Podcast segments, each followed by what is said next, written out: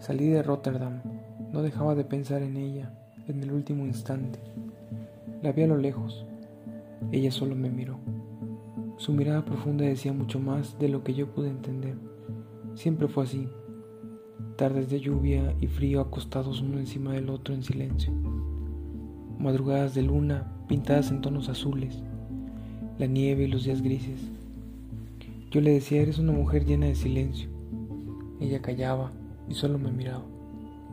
En ese entonces tampoco entendía nada. Difícilmente supe qué me quería decir con tanto silencio. Incluso sus palabras y su andar me resultaba tan ajeno. Un día me contó que soñaba con tener una familia, que le hubiera gustado nacer en otra época para ser una señora de su casa, tranquila y en paz, rodeada por sus pequeños, sin prisas, a la espera de su marido, a la víspera de una cena casera. De nuevo no supe cómo interpretar incluso ese deseo anecdótico. En días frenéticos me invitaba a conocer Budapest, Helsinki, Oslo, Ámsterdam. Decía que esta vida vacía, llena de cascajo y escombro, le causaba un aburrido nihilismo tan abrumador que le resultaba mejor esconderlo o negarlo. Le ofrecí volver a México conmigo, casarnos y establecernos, vivir lo que pudiéramos, pero juntos. Solo me miró como al final. Su mirada tenía un gesto de rabia, de enojo, pero también pude advertir algo de compasión, quizás lástima. Quise salir del paso pensando que lo que realmente habitaba su mirada esa tarde era una terrible e inobjetable falta de amor por mí, que era mejor alejarse y huir.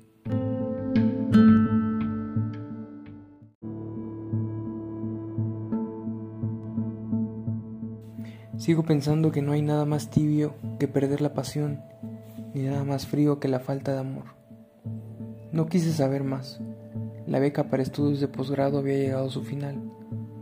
Apenas me fue posible titularme. Debía volver a México. Por supuesto con ese gusto de derrota que inunda mi paladar. Para ella tampoco fue sencillo, me imagino. Salir de la Argentina para estudiar un posgrado en bioquímica en Rotterdam, lejos de casa y sin dinero como yo con la esperanza de conseguir un empleo en la Universidad de Buenos Aires a su regreso.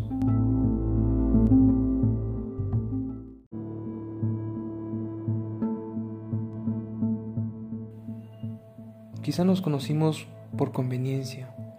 Quiero decir, estuvimos juntos por roer en compañía nuestra soledad. Desde el inicio, un inaguantable clima de tensión nos llevó a estar juntos.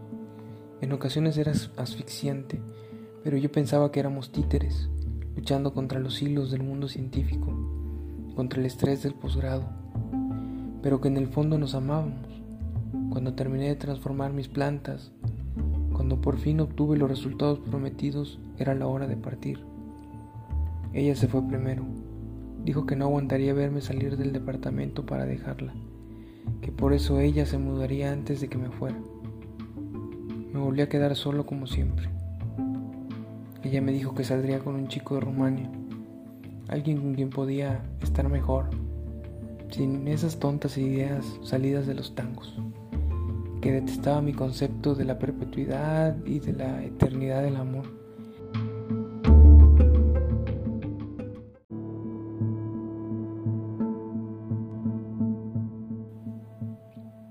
Para ella era más simple, solo se trataba de vivir por vivir, de sobrevivir. Me dijo que mi supuesto amor le sonaba menos que científico o demostrable, además de totalitario, que el cambio es la constante y que nada dura para siempre, nada es eterno. La pasión y el amor no duran lo suficiente, no alcanzan. En la vida estamos constantemente solos, aun cuando estamos rodeados por las mejores compañías. Tomé mis cosas del espacio que tenía asignado en el laboratorio Entregué mi bitácora de investigación, limpié el material y el equipo que tenía asignado. Me despedí de todos. Mi mentor, siempre solemne, me despidió con su mirada húmeda, con un sincero acto de bondad y afecto.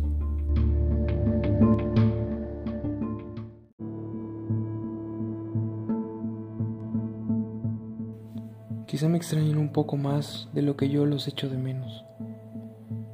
Ella no fue al laboratorio para despedirme, solo la vi de lejos, a la salida del campus, mientras no dejaba de mirarme, como siempre, en silencio.